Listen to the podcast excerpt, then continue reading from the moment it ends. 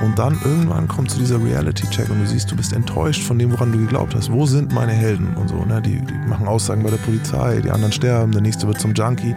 Ich, ich sehe, ich habe Leid produziert, anstatt Robin Hood zu sein.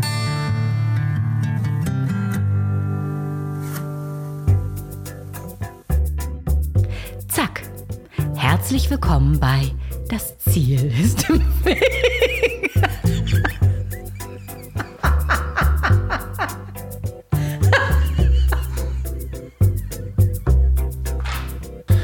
Eieieiei, willkommen in Folge 90 des Podcasts, in dem es um Quereinsteiger, Querdenker und Quertreiber geht.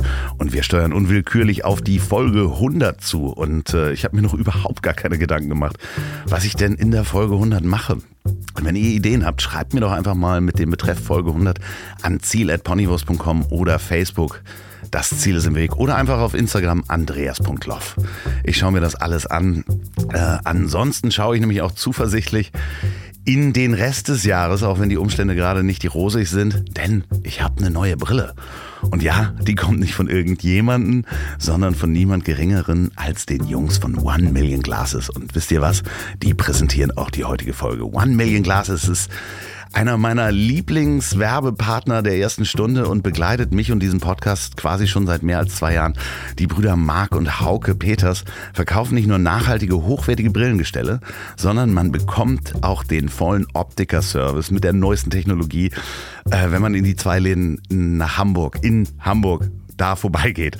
Und ich saß da und ich war wirklich ähm, platt, weil die haben nämlich die neuesten Maschinen zum Vermessen der Augen und bekommen damit 25 mal genaue Messergebnisse als alle anderen Geräte und die Blendung im Dunkeln, wie das Sehen auf äh, digitalen Endgeräten entspannter gestaltet werden kann. Das ist echt Wahnsinn. Setz dich da rein und dann äh, macht die Maschine da was und du siehst irgendein so 3D-Bild. Habe ich echt lang nicht, äh, vorher nie gesehen. Und ich selber trage jetzt eine Brille mit Blauverlauf. Ähm, danke an Arze Schröder. Äh, der hat mich dazu inspiriert.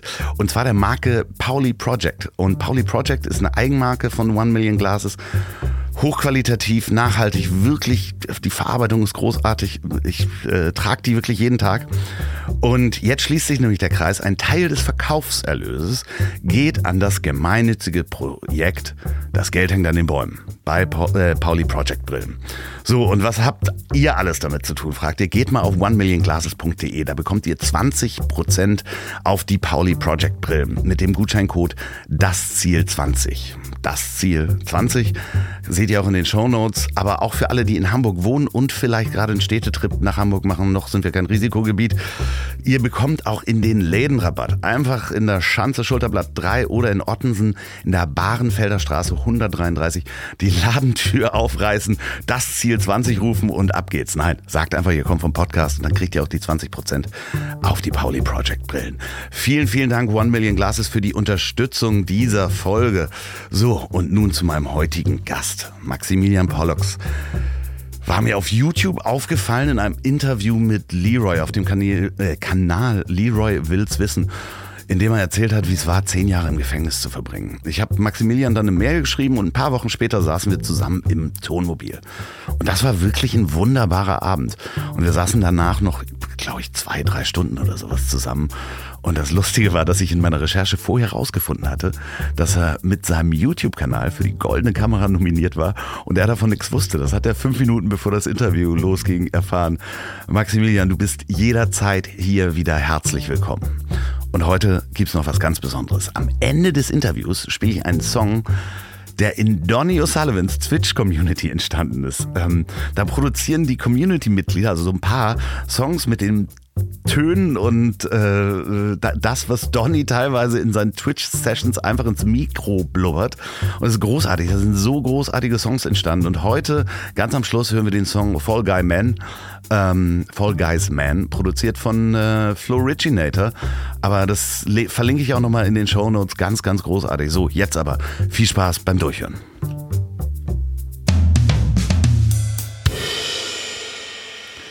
Mein nächster Gast hätte sich das Leben, welches er heute führt, vor ein paar Jahren nicht vorstellen können. Er hat heute erfahren, dass er für die Goldene Kamera mit seinem YouTube-Kanal nominiert war. hat jede Menge Presseanfragen, Interviews und vor allem eines. Bestätigung von der Gesellschaft für seine Arbeit und sein Ziel, Jugendliche davor zu bewahren, ihre Zeit genau dort abzusitzen, wo er selbst zehn Jahre verbracht hat. Bei mir ist Maximilian Pollux. Maximilian, wie frei fühlst du dich heute? Erstmal guten Abend und äh, es ist sehr, sehr schön hier zu sein. Trotz all der Anfragen bin ich sehr, sehr gern hier. Und ich fühle mich heute großartig.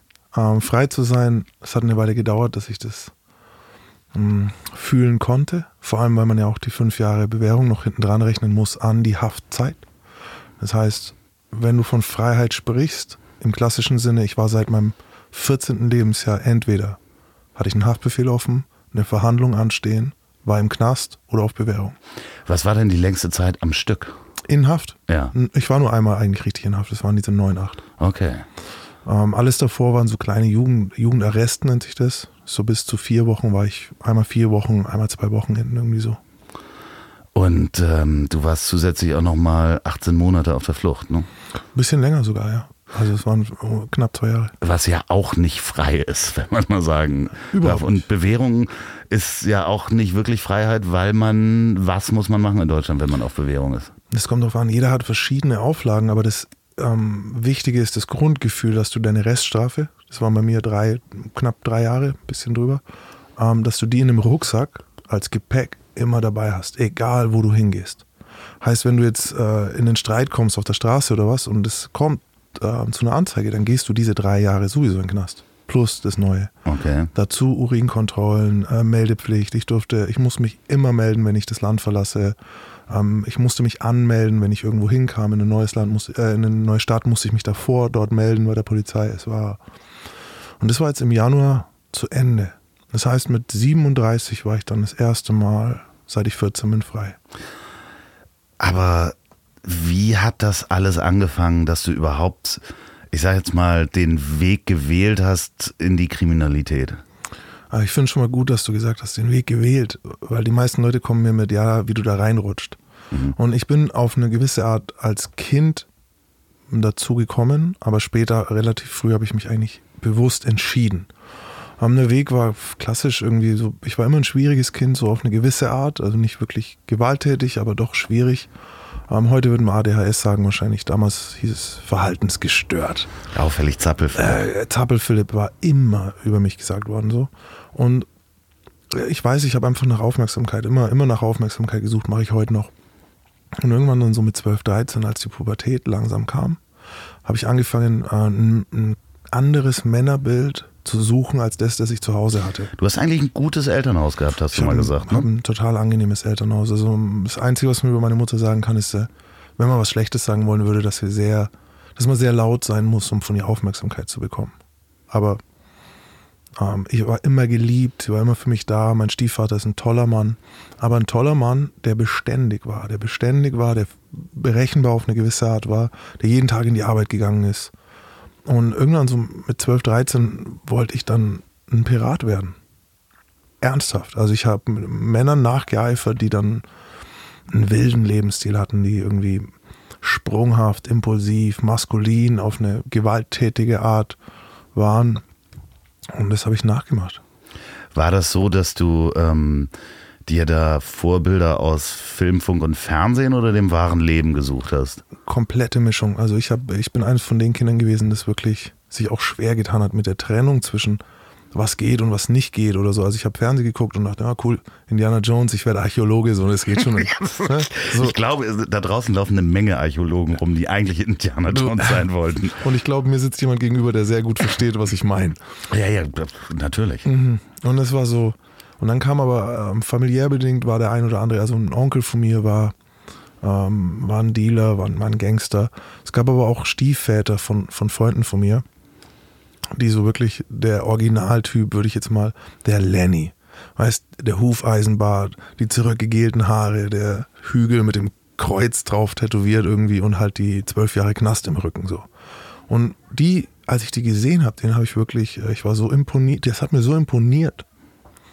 Habe ich nachgemacht. Dass die quasi die Regeln nicht anerkennen der Gesellschaft? War das das, was dir, dir imponiert hat? Und Auf jeden Fall. Für mich war die Gesellschaft schon früh, äh, um wieder zurück zum Film, das Imperium. So, ne? Und jeder, der gegen die Gesellschaft ist, ist also dementsprechend irgendwie ein Rebell. Zorro. Zorro, Zorro ist ein cooler Typ.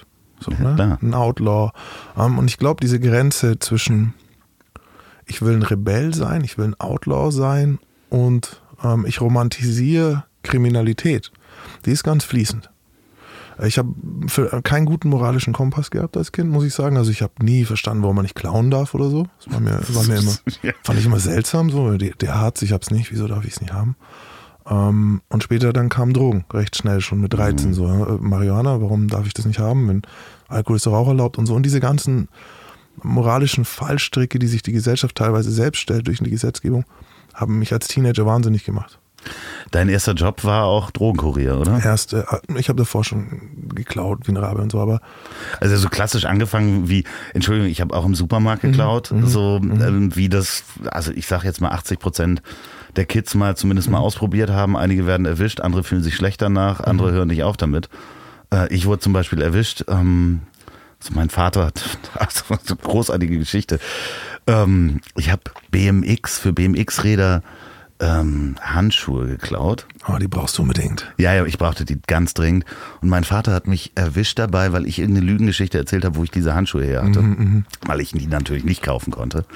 Und dann hat er es rausgefunden, dass es bei dem Fahrradladen um die Ecke war. Das war wirklich so 500 Meter oder ein Kilometer von uns. Und dann bin ich mit ihm dahin. Und ähm, der hat gesagt, ja, mein Sohn hat hier die Handschuhe geklaut. Bitte, nee, sag das mal, was du gemacht hast. Und dann musste ich das selber sagen. Ja, heulend, genau heulend. Und ähm, ja, der möchte sie bezahlen und dann möchte er dieselbe Summe hier auch noch abarbeiten, hat mein Vater gesagt. Aber dein Vater war aber ein cleverer Mann. Und ja, aber mein, der, der Fahrradhändler war noch viel cooler. Mhm. Der hat einfach nur gesagt, nee, bezahl die und dann ist gut. Okay. Und dann habe ich Jahre später ein Praktikum bei dem gemacht, weil mir das so imponiert hat. Habe ich bei dem Typen, den ich beklaut habe, der das auch immer wusste, habe ich mich vorgestellt, habe ich gefragt, kann ich ein Praktikum bei dir machen, weil du mich so fair behandelt hast. Und er so, du kleiner Dieb, raus nee, hier. nee. nee, und dann habe ich ganz lange bei dem gearbeitet. Hammer. Ja, ja. ja aber aber die Frage war ja, hat es genau so angefangen mit diesen. So, So. hat so hat's angefangen. Ich, ich, ich sehe es heute auch immer wieder. Es ist der ganz klassische Weg. So, also klauen tun sie alle mal oder irgendwie kleine Regelverstöße. Und dann gibt es eben zwei verschiedene Arten von, von Tätern. Die einen, wenn sie erwischt werden, die beeindruckt die Bestrafung. Ja, die beeindruckt die nachhaltig. Auch dieses Gefühl der Schuld oder der ganzen, ach, es sind ja so viele ver- verschiedene Gefühle. Der, dieser Weg, du erinnerst dich bestimmt heute noch an den Weg von zu Hause zum Fahrradladen so und Hölle. und ich Vielen Dank, Papa, äh, übrigens. Ja, sehr gut gemacht. Und ich hatte aber diese Momente auch so. Weißt du, ich, hatte, ich erinnere mich, äh, erste Mal Clown erwischt worden, da war ich noch, war ich sehr klein. Und die haben auch meine Mutter angerufen, so, weil sie sie halt kannten. Vom, war irgendein Laden ums Eck. Und meine Mutter war recht bekannt in dem Stadtteil.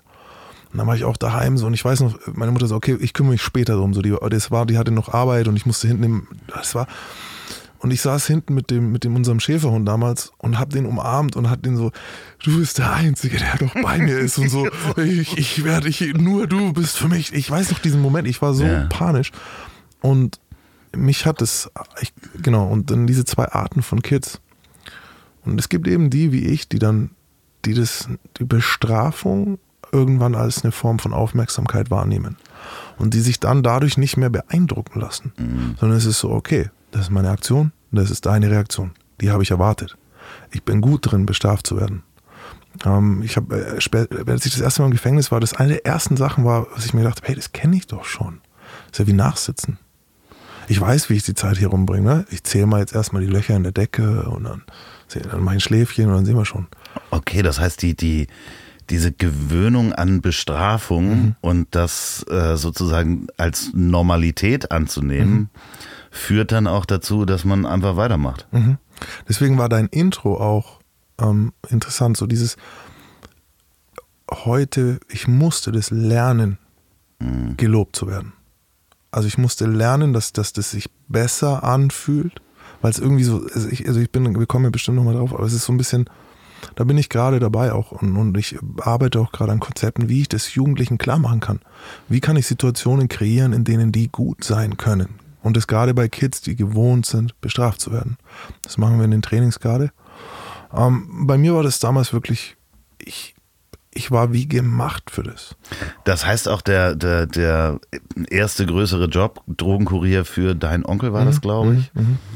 Ähm, Muss, man, muss man dazu sagen, es ist immer so, ähm, Drogenkurier, es war perfekt, also es ist perfekt beschrieben, aber ich glaube nicht mal, dass er das so, sondern er hat einfach gesagt, ey, wenn ich den so und so anziehe und ihn das und das so machen lasse, dann kommt der sicher über die Grenze, das weiß ich so. Ne? Das war sein Gedanke und er war jetzt auch kein kriminelles Mastermind. Und wir müssen uns also nicht so einen Typen im Nadelstreifenanzug nein, nein, nein, nein. hinter einem riesigen Schreibtisch Sch vorstellen. schwarze Lederjacke, Lederklamotten, Pferdeschwanz, später lange Haftstrafen selber ständig bekommen. Also ein schmieriger, schmieriger Schleim. Und du warst 14. Und dann schon da 13. Und mit 14, weil es, es war ja auch die Begründung so, hey, du bist ja, du bist ja gar nicht ähm, strafmündig. Dir kann nichts passieren. Dir kann nichts passieren, ist so der, der, was natürlich nicht stimmt, weil was ist denn, wenn mich jemand killt in Holland oder überfällt? Also ähm, ich bin auch mit, ich glaube mit 14 bin ich das erste Mal in Holland überfallen worden, so also wirklich mit Machete und äh, einen, der mit mir war, schlimm zusammengeschlagen und mir meinen Kinderausweis weggenommen. So, so klein war ich noch. Und äh, wa- was hattest du da gemacht? Wo, worum ging Ich war zur falschen Zeit am falschen Ort. Das war so, Okay. ich war nachts, ich hatte den letzten Zug, hatten wir verpasst. Und dann haben wir in, äh, ich bin nicht mal mehr sicher, ob es Venlo oder Maastricht war. Ich denke, es war Maastricht, in Maastricht äh, auf der Straße sozusagen die Nacht äh, rumbringen wollen und sind halt reingelaufen in so eine Situation. Aber das waren erwachsene Menschen, so, ne, die uns überfallen haben. So. Und ich war ganz schlimm. Und dann hat mein, der, der mit mir war, dann irgendwie so Widerworte und dann haben die den bös verdroschen. Und ich war so, ich war noch ein Kind. Also ich hatte gar nicht die Chance, körperlich was zu machen, war unbewaffnet. Und das ist, ich habe in letzter Zeit viel darüber nachgedacht, wieso man, wieso das keine Lehre war. Wieso bin ich in diese Angst, in diese Situation, die mir eigentlich Angst machen, immer wieder rein. Das heißt, du hast auch Gewalt gesucht? Ähm, Ab wann? oh, ich ich glaube, das ist auch so schwierig zu sagen. Kennst du Stand by Me, den Film? Ja, ich erinnere nur nicht mehr 100 Prozent. Die laufen, da machen sich vier Jungs so Ja, auf den genau, Weg, um genau, eine Leiche, suchen- die um eine Leiche jemanden, zu sehen. genau, und die, ja. die wissen das, eine, die haben Ja. gehört, da liegt eine Leiche. Das ist so in Jungs irgendwie auch ein bisschen drin. Das ist so ein Mhm. Jungsding, so, Herr Wieder liegt eine Leiche, komm, die schauen wir uns an. So, Mhm. Hättest du mit, wärst du mit einem auch mitgekommen, ob du willst oder nicht. Klar, Na, natürlich. du willst es eigentlich vielleicht gar nicht sehen, aber wir gehen jetzt los, dann gehen wir halt los. Und bei mir, ich habe das immer so zum Extrem getrieben. Und ich glaube mittlerweile auch, dass es eine Suche nach, nach Sicherheit ist. So, ne? Desto mehr ich face your fear, desto mehr ich mich stelle dem, was ich fürchte, desto weniger Angst muss ich haben. Das heißt, du hast dich dann auch, ich meine, du bist eine ganz schöne Kante, wie wir hier äh, sagen würden, äh, bist äh, gut durchtrainiert. Warst du in der Zeit dann auch, hast du angefangen, dich körperlich äh, fit zu machen mit Ja, ich, Training? aber es ist nicht, ist kein Vergleich. So ein 14-Jähriger ist ein 14-Jähriger. Ich hab, äh, war, war dann auch beim Ringen und Karate gemacht und so. Und ich war immer ein guter Kämpfer. Also ich habe, äh, mein Großvater war schon ein, ein, ein sehr, sehr, also ein Weltklasse-Ringer damals. In den 50ern und so. Das liegt ein bisschen in meinen Genen. Ähm, aber das, das war es nicht, weil wenn du 14 bist, ich erinnere mich an einen Vorfall, so war ich auch 14, 15, vielleicht sogar schon 16, na 15. Da hat dann einer zu mir irgendwie, ich habe mitbekommen, dass der, dass der was kaufen will. So, ne? Und ich so, ja du, ich kann für was besorgen. Und er hat mich nur so aus den Augenwinkeln angeschaut. Wenn du jetzt was hättest, würde ich es einfach wegnehmen, du Lutscher. So. Und ich so, oh, okay. Und, aber er hat recht. So, ne, allein mit körperlicher, der hebt mich mit einer Hand hoch und schmeißt mich weg. Und das war dann so, am nächsten Tag hatte ich eine Axt dabei. Okay. Na, das war dann der Gedanke, so ich kann den gar nicht besiegen. Ähm, und ich habe dann immer einen draufgesetzt. So. Also wenn mir Gewalt widerfahren ist oder, oder ich, ich überfallen bin, okay, dann habe ich das nächste Mal, jetzt, ich werde nicht mehr unbewaffnet sein. So, ne? Was natürlich ganz gefährlich ist. Hast du, ähm, ich, genau, ja, nee, ich habe jetzt gerade kurz überlegt, weil ich muss manchmal ein bisschen auspassen mit der Formulierung, weil ich äh, in den Workshops anders rede. So. Mhm. Ne? Jugendliche brauchen ein bisschen mehr Klarheit, weniger Ambivalenz. Zum Beispiel so dieser Gedanke, ein Messer mit sich zu führen, um sich zu schützen, ist natürlich ein tödlich Totaler. falscher Gedanke. Genau. Ähm, ein Messer ist eine Angriffswaffe, keine Verteidigungswaffe. So. Aber ich habe das damals genau gedacht, wie meine Jungs heute. Sondern ich dachte, hey, okay, dann kann mir weniger passieren.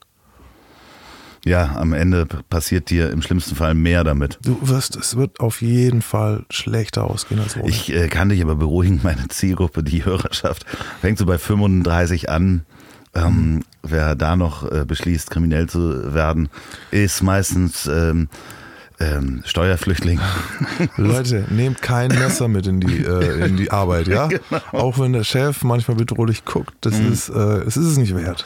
Aber du hast dann irgendwann, wann war der Punkt, wo du gesagt hast, okay, ich suche mir jetzt meine Zielgruppe aus, das sind die, die nicht zur Polizei gehen, wenn ich äh, denen was wegnehme. Ah, du hast aber gut recherchiert. Ja. Ähm, wann habe ich das? Das war recht früh. Ich habe, ich habe auch durch diese Art, die ich hatte, war ich natürlich für, für heute weiß ich, für Predators, also für Jäger war ich sehr, sehr ansprechend. So. Also Leute, die junge Leute rekrutieren, die haben mich, die haben das sofort erkannt, was in mir ist. Ne? Und äh, in, dementsprechend, und normalerweise ziehen sich die Jugendlichen dann zurück, die gehen nicht irgendwo hin, wo es super unangenehm ist. Ich bin immer wieder hin. Ich bin immer wieder hin. Dann mit den Stiefvätern rumgehangen, dann mit den nächsten rumgehangen, wenn die in den Knast sind, dem sein Freund aufgesucht und so weiter. Und dann kam recht früh so dieses, ähm, ich habe gesehen, was die auch gemacht haben, wenn die mal eine Spielhalle überfallen haben oder so, und dann geht es, geht es schief. Ja, irgendwie auch scheiße halt, also irgendwie komisch. Und irgendwann hat dann einer so gesagt, ja, du musst halt einen ihn- ich nehme es ihm einfach weg. Da wieder, das war ja schon, das nimmst ihm doch einfach weg. Das heißt, du hast gesagt, okay, Dealer sind super, die haben Geld und Drogen und idealerweise rufen die nicht die Polizei. Ja, und es ist ein rechtsfreier Raum. Und ich habe so, ähm, es ist der schnellste Weg zum Ruhm, so ein bisschen sogar. Also ich habe tatsächlich ja viele Sachen ohne Maske dann gemacht in Nürnberg oder so und, und mir gedacht, naja, komm. Und auch da wieder ein falscher Gedanke. Ich dachte, wenn ich, wenn mich viele fürchten, dann bin ich sicher. Was natürlich falsch ist, weil sobald du Gott. rausgehst, hassen sie dich. Oh Gott, ich meine, das ist ja Asking for Disaster, aber äh, Big Time. El Chapo, der gefürchtetste Drogenhändler der Welt, die haben, ich glaube, 2002 oder so haben sie seinen erstgeborenen Sohn getötet. So, Ja, also klar. egal wer du bist, es gibt immer einen, der, der dich trotzdem hasst. So. Und ging dann auch los und mit 17, 18, 19, so die Zeit, die ich ganz lange dachte, die meine Hochzeit als Krimineller so in Nürnberg war, so wo es mir gut ging, weil wenn du mit 17 irgendwie, ich weiß noch, ich habe mit 17 mal das alles so, ich hatte viel mehr Geld als meine Eltern. Zusammen. Viel mehr Geld waren damals für mich halt 4000 Euro im Monat oder, so, oder mal 6000 so, ne? Steuerfrei. Steuerfrei, aber es ist halt nichts. Es ist nichts. Als Erwachsener weißt du, okay, schön, aber es ist nichts. Für, für, für das, dass du halt dein Leben riskierst dafür. Klar. Wie, wie, wie muss man sich das erste Mal vorstellen? Bist du da alleine reingestiefelt und hast die, hast irgendwo gewusst, dass jemand Drogen verkauft und bist da reingegangen, hast gesagt, ich nehme es dir jetzt weg? Du, es gibt ja verschiedene äh, äh, Möglichkeiten so. Also das eine wäre zum Beispiel jemand wie mich hinzuschicken, einen, einen Testkauf zu machen. So, ne? Wenn du jetzt weißt, du weißt jetzt da hier wohnt einer, äh, der dir, du kannst ihn schlecht überfallen und so und werden dann, ähm, ja, oder noch besser, er misstraut dir jetzt schon, weil er weiß, dass du sowas machst. Okay. Jetzt install installierst du mich zum Beispiel. Ne? Ich kaufe einmal, ich kaufe zweimal und beim dritten Mal lädt er mich vielleicht zu sich nach Hause ein. Oder ich bestelle eine große Menge vor und habe nicht vor, die zu zahlen. Das war schon immer so. Oder wir haben von irgendwem gehört, dass irgendwo was ging. Und wir reden da von äh, allen Drogen. Von kleinen kleinen Wert von 2.000, 3.000 bis 50.000. Haschisch. Alles. Also das war mir komplett egal. Okay, du hast selber zu der Zeit auch alles an Drogen genommen? Noch nicht mal so wirklich. Es war eher, ich war nicht so interessiert an Drogen. Ich war, äh, ich war immer, An Geld interessiert. ich dachte, ich wäre an Geld interessiert. Ich habe ganz lange habe ich gedacht, ich wäre so ein komplett finanzorientiertes Monster. Irgendwie ist nur, was ich an Geld denke. Und die Wahrheit ist halt, ich habe diese ganzen Dinge, die hatten nichts mit Geld zu tun. Mhm. Ne, Es war natürlich, wollte ich das Geld haben, aber es, meine Anla Anlasstat zum Beispiel, da wusste ich, da geht es um ein paar hundert Euro. Ich bin da eigentlich nur mitgegangen, weil ich halt den Typen kannte und ich wollte gern dabei sein, wenn da was passiert. So, ich wollte einfach gern dabei sein. Und das ist auch immer das, wenn ich heute die Jugendlichen so sehe, wir verstehen das als Erwachsene gar nicht, wie man so dumm sein kann. Ne? Aber in dem Moment, als Jugendlicher, denkst du dir so, hm, äh, wird schon gut gehen. Also, also zumindest ich und, und ich habe Dutzende von denen um mich rum zurzeit, die auch so denken, die du halt wirklich mit Vernunft, die halt die, die Kausalzusammenhänge nicht verstehen können. Was dann auch noch schlecht ist, wenn, wenn, wenn dazu ein gesunder Opti oder ein übertriebener Optimismus kommt. So dieses, hm, das könnte auch klappen. Ja, Also das, ist eine, das ist eine ganz, das haben Unternehmer, das haben viele Unternehmer, das haben auch gern Unternehmer, die oft pleite gehen, aber dann wieder anfangen. Und wenn du das aber mit einer kriminellen Energie kombinierst, dann hast du einen sehr gefährlichen Verbrecher. Weil der halt immer wieder probieren wird, na, es könnte ja doch klappen, es könnte ja doch klappen. Und äh, was ging schief, wenn ich das mal so fragen Mhm. darf? Wo kam dann das erste Mal die Polizei ins Spiel? Also Polizei war ständig ein Thema. Ich bin aus Bayern. Ähm, vielleicht Einsatz noch. In dieser Zeit, es war nicht mal meine beste Zeit. Ich konnte nämlich, ich bin nie zu meiner eigenen Haustür rein. Ich bin immer durch Hinterhöfe in mein Haus. Ich äh, bin nie mit meiner Mutter oder meiner kleinen Schwester irgendwo hingegangen, weil ich Angst hatte, dass ich jemanden treffe. Ich habe meinen Stadtteil eigentlich nicht verlassen. Ich war bis zu, bis nach der Haft war ich eigentlich nie aus Spaß feiern. Also in einem Club oder irgendwo. Ich kannte das nicht mal.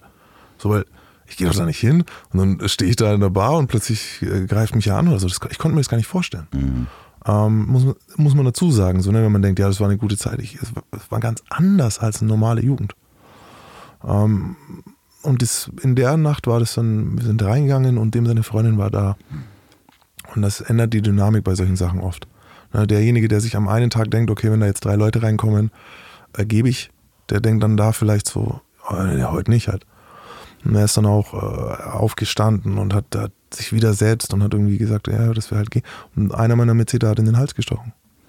Einfach so irgendwie groß, ohne zu reden. Ähm, und es war so ein Moment, den ich heute auch. Das ist, Krimin das ist Kriminalität so. Du kannst es dann nicht mehr zurückdrehen, du kannst die Sekunden nicht zurückdrehen. Du sitzt, weißt, du bist jetzt halt im Arsch. Und äh, ist der gestorben? Der hat überlebt. Der hat überlebt. Ich habe sogar ihn nicht verbunden, aber versucht, so die Blutung zu stillen und in dem Moment auch wieder diese kindliche, obwohl ich da schon 19 war, ne, muss man auch sagen. Also ich war schon kein Kind mehr, aber ich war ein dummer 19-Jähriger. Ne? Ich war mit Man 21. denkt, man ist erwachsen. ich war dumm, also, ja, ich war dumm. Ich hatte auch noch kein Bart. Also, äh, der, das hat nicht, nichts mit Wissen zu tun, ja, aber, ich der weiß, war was du meinst. So, der war noch nicht mal, also, ne, irgendwie. Und dann habe ich so auf ihn eingeredet im Sinne von, komm, hey, äh, das wird schon wieder, du musst gar nicht ins Krankenhaus. Das wird schon, das wird schon. Und er halt bleich und nicht gut aussehen und es wird halt nicht wieder. Und dann Krankenhaus, ah, Polizei, Haftbefehl und dann bin ich auf Flucht. Aber du hattest, äh, ich möchte noch mal ein bisschen zurückdrehen, das erste Mal, dass die Polizei bei dir zu Hause eingefallen ist, äh, war viel, viel früher, ne? Das war mit 14. So richtig mit Hausdurchsuchung. Mit Hausdurchsuchung. Das heißt, die stehen morgens vor, vor der Tür, ähm, äh, klingeln und äh, Mutti steht da. Damals haben sie noch geklingelt, später kicken sie die, die Tür ein. Gott. Ja, vor allem für die Mutter halt. Wie, wie, wie viele Hausdurchsuchungen gab es, während du zu Hause gewohnt hast? Ja, mindestens. Also drei große, aber es war halt auch immer wieder so das, das Abholen oder, oder Nachfragen. Und ist das dann schon SEK oder? die letzte war vom SEK dann, ja. Okay. Da habe ich immer so Angst, dass aus Versehen das SEK reinkommt und als erstes mal den Hund erschießt. Ja, Weil das wird ja gern gemacht. Wobei deine, deine wobei, die Müsli ist so brav. Die wird die trotzdem anbellen und anknurren. Ja, aber ähm, das ist Dann ja. ist sie doch, dann ist sie ja, doch, da ist sie dran, ne? Das Also. ist einfach so. Also das ist. Äh, die sind super schnell beim, also beim Hundeerschießen sind sie wirklich schnell. Und ich habe äh, mittlerweile Freunde bei der, bei der Polizei. Ähm, aber es ist, es ist auch irgendwo verständlich so. ich kann es total verstehen, Ja. wenn du irgendwo reingehst und da kommt ein Hund auf dich zugeschossen. Ähm, Und du hast halt, es geht ja da nicht mal groß um den Hund, so der Hundebiss, Nein. das, sondern es geht halt, du musst halt diese, du musst so schnell wie möglich die Wohnung sichern und du kannst halt nicht nee, nee. anhalten. Also totales Verständnis, aber das ist halt meine große Angst, dass mal aus Große- Versehen hier das SEK reingeht. Große Angst, das ist das Schlimmste. So mit 19, als äh, du da über ihm saßt und noch dachtest, du kannst den Hals verbinden und ähm, das wird, das wird, ähm, seid ihr dann irgendwann aus der Wohnung raus und Hm? weggelaufen? Ja, weggefahren. Naja, okay, okay, ja, ja, okay, besser ist. Ins Auto und der Typ unten im Auto halt so, und oh, wie ist gelaufen? Ja, nicht, Super. So, nicht so gut, Digga. Fuck. Also ich habe dann, ich weiß noch, das war auch so ein bisschen so ein, ich glaube, ich verwechsel gerade die Momente so ein bisschen, weil ich, äh, ich erinnere mich dann bei sowas, aber das waren andere Momente, wo, wo ich dann so meine Hände im Schnee gewaschen habe. So. Okay, da kommen wir gleich nochmal drauf, weil das äh, ist eine filmische Szene. Ja, ja, ist ganz- wahrscheinlich mit Blut und allem drum und dran. Lady Snowblood-mäßig. Ähm, Fargo, ich sehe Fargo. Fargo auch. Es ist, es, ist eine, es ist ein blutiges Geschäft auf jeden Fall und auch oft dein eigenes. Aber in dem Moment, wo das passiert ist und ihr im Auto saßt, war dir klar, dass das in einem Haftbefehl und in einer Flucht enden wird? Mhm. Wie bereitet man so eine Flucht vor? Schmeiß erstmal deinen Pass weg, dann schmeißt deine Bankkarte weg, dann schmeißt deine, deine Krankenversicherung weg, dann schmeißt dein Telefon weg. Und dann gehst du nie wieder nach Hause, fertig. Aber bist du vorher nochmal nach Hause und hast einmal eine Tasche gepackt oder was? Ja, ich habe ja eh an einer anderen Wohnung gewohnt, als da ich, wo ich gemeldet war. So. Mhm. Und dann los zu Freunden irgendwo unterkommen. Nee, ich bin dann direkt ins Ausland. Und da äh, hat man noch irgendwie, hattest du noch Geld? Ja, ich war immer im europäischen Ausland, also ich habe äh, weiter mit Deutschland Kontakt gehalten, habe Mhm. hab, ähm, am Anfang mich bezahlen lassen, sozusagen für, also mal da ein Tausender, mal da ein Tausender. Und dann später habe ich da auch äh, unterwegs Raubüberfälle gemacht, hauptsächlich. Gibt's da dann irgendwie sowas, kann man sich das vorstellen, dass es dann so ein Netzwerk gibt von anderen Leuten, die auch auf der Flucht sind? Nein, nein. nein. Also es ist nicht so ein... Das, So, das mag es geben, aber Ja. nicht bei uns. Also bei Nicht mir bei war, dir, du warst bei da nicht von in- der Hand in den Mund. Na, da, mein- du warst ja nicht in irgendwelchen mafiösen Nee, nee. Äh, äh, Also ich hab- Netzwerken ich, sozusagen. ich, ich habe Anknüpfungspunkte schon zu solchen Menschen, aber das hat das in Deutschland das ist alles ein bisschen anders. okay, aber man stellt sich das ja so vor im Film, Mhm. ne, dass dann... Nee, das ist, das mag es auch geben. Also ich, ich würde nie sagen, dass es solche Sachen nicht gibt. Ich habe nur das so, meine, meine, meine, meine Wahrnehmung ist da. Also ich habe was hab's anders erlebt. Das heißt, die 18 Monate, die du da auf der Flucht warst, Fast zwei Jahre, ja. ähm, wie einsam ist man da? Ich meine, was ist denn das für eine Frage? Da bist du wahrscheinlich der einsamste Mensch der Welt. Du, ich mache das manchmal. Ich habe es. Ich finde, das kann jeder Moderator ertragen. So machen wir es doch mal kurz. Ähm, das Problem Flucht kann ich ganz deutlich klarstellen, indem ich sage, wir sind jetzt in Amsterdam und ich frage dich, hey, hi Mann, ähm, ich, ich habe gerade gehört, ich glaube, du hast ein bisschen deutschen Akzent, oder? Mm, ja, Ja, aber wie, Mann, Mi- Miguel, wie heißt du? Äh, äh, Klaus. Klaus, Klaus, du bist auf jeden Fall, reagierst du gut, Klaus. Ähm, ja, krass, was machst du denn hier in Amsterdam? So Urlaub oder was? Ähm, ich bin, ich habe eine Freundin hier. Eine Freundin, krass, wo wohnt die, Mann? Ich bin aus Amsterdam. Ja, ja, nee, aber du sprichst doch, äh, du sprichst doch Deutsch. Ja, ja, ich, ich, ich wohne aber jetzt hier in Amsterdam schon ein paar Jahre. Ja, aber das äh, sag ich dir nicht, wo meine Freundin Ah, ist. verstehe ich, Mann. Cool, Mann. B- Bist ein Gangster oder was? Nee, nee, nee, nee. nee. Achso, aber gut aufgehört. Aber Polizist oder was? Nee, es ist eine bekannte, äh, meine Freundin ist Popstar. Ich Ah, okay. möchte das dir nicht sagen. Ah, das ist clever. Und wie lange bleibst du noch in Amsterdam? Ähm, äh, drei Jahre. wie, wer ist wer in dem Rollenspiel? Du bist du? Du bist auf Flucht. ich bin auf Flucht. Ach so, ich bin Du auf bist auf Flucht. Flucht. Ach so, ja, das hättest Aber du hast gut, vorher du hast gut reagiert. Ja, Du hast alles gestimmt. Nein, ich dachte, du wolltest mich überfallen und ich bin wirklich Wollte ich auch. Amsterdam. Wollte ich auch. Ach so, alles klar. Ich ja, wollte okay. dich überfallen, weil ich dachte, du bist auf Flucht. Ja, ich, ich dachte, du bist auf Flucht. Nee, nee. das hätte ich vielleicht vorher sagen Okay, sollen. alles klar. Ja, ich meine, du denkst dir Sachen aus und ähm, Die müssen passen. Aber deine Geschichte war nicht mal so schlecht. Ich hatte auch mal eine Freundin in Amsterdam. Das war Hat- natürlich war, die war, Geschichte. War alles nicht schlecht. Bis zu dem Moment, ähm, wo es halt dann irgendwie so, wie du jetzt gehst und mich halt nie wiedersehen wirst. Mhm. Na, weil was macht ein normaler Mensch, wenn er weiß, dass du einen Haftbefehl hast? Wir haben zum Glück jetzt keinen Haftbefehl, sondern können unsere Freiheit genießen und uns frei bewegen. Zum Beispiel auf den Rollern von Wahlberg Urban Electrics. Willkommen in der Werbung. Und wie letzte Woche schon habe ich Florian Wahlberg gefragt, was es denn gerade aktuelles gibt und was denn ansteht. Und er schickte mir folgende Nachricht. Loffi, verdammt, fast hätte ich dir keine Nachricht hinterlassen, das geht ja gar nicht. Ich wollte dir noch die Information durchgeben, ob weiterhin die Preise auf urban-electrics.com rabattiert sind. Und ja, das kann ich dir zusagen, die Preise sind weiterhin reduziert. Wir haben weiterhin zwischen 15 und 18 Prozent Rabatt auf unsere UVPs. Und der Rabattgutschein, den wir dir zur Verfügung stellen oder den wir deinen Hörern zur Verfügung stellen, der rabattiert weiterhin 15 Prozent obendrauf. Das heißt, es gibt dort einfach mal eben über 30 Prozent Rabatt auf unsere Testsieger-Produkte. Und da alle unsere Produkte Testsieger sind, gibt es auf alle Produkte Rabatt. Und das ist natürlich mega geil. Ich schleife das immer nebenbei ein und würde mich auch freuen, wenn du das nochmal unterstreichen könntest, weil ich natürlich nicht minder stolz darauf bin, dass wir einfach die Elektrorollermarken sind, die am meisten Testsiege im Markt haben. Es gibt keine Marke, die mehr Testsiege abgeholt hat als wir. Ähm, und das ist natürlich etwas, was ich jetzt nicht gerade bescheiden streuen möchte. Äh, ich glaube, ich habe alle Informationen untergebracht, die ich hätte unterbringen wollen. Und sollte diese Nachricht wieder den direkten Weg in deinen Podcast finden, dann hoffe ich, dass ich diesmal keinen kleinen Aufstoßer eingebaut habe, weil das war mir dann doch etwas unangenehm. Sollte es also so sein, liebe Grüße an alle Hörer, bitte entschuldigt, dass ich euch in der letzten Folge einmal leise ähm, ins Ohr gerülpst habe. Das tut mir leid, ich habe nicht damit gerechnet, nicht drauf geachtet und wünsche euch allen einen hervorragenden Tag. Sag mal, Flo, sitzt du am Steuer eines Lastwagens und sprichst Sprachnachrichten ein? Habe ich das richtig gehört? Wow, wow, wow, das macht man doch nicht. Ist doch illegal. Ihr könnt ganz legal auf urban-electrics.com gehen und mit dem Gutscheincode derweg 2020 zusammengeschrieben, der Weg 2020 auf urban-electrics.com. Da bekommt ihr das Ganze 15% billiger, wie es Flo auch gerade gesagt hat. So, und jetzt geht's weiter mit dem Haftbefehl. Vielen Dank, Florian Wahlberg und Wahlberg Urban Electrics für die Unterstützung dieser Folge. Wenn, ja, der ruft die Polizei. Auf die Polizei zurecht. Ja. Und was macht ein Gangster? Der, ähm, guck mal, was er mit dir anfangen kann. Genau. Und wenn ich, äh, und wenn ich dich zu Schießübungen benutze, weil ich weiß, du bist genau der Richtige dafür, weil keiner wird mich je verurteilen, wenn ich den Klaus in Amsterdam verschwinden lasse. Oder ne, Schuhe ausziehen lasse oder whatever. So, ja. und das ist, und jetzt stell dir mal vor, ganz kurz, das mache ich immer noch, um, ähm, stell dir vor, du bist eine Frau, dann hast du auch noch einen Wert.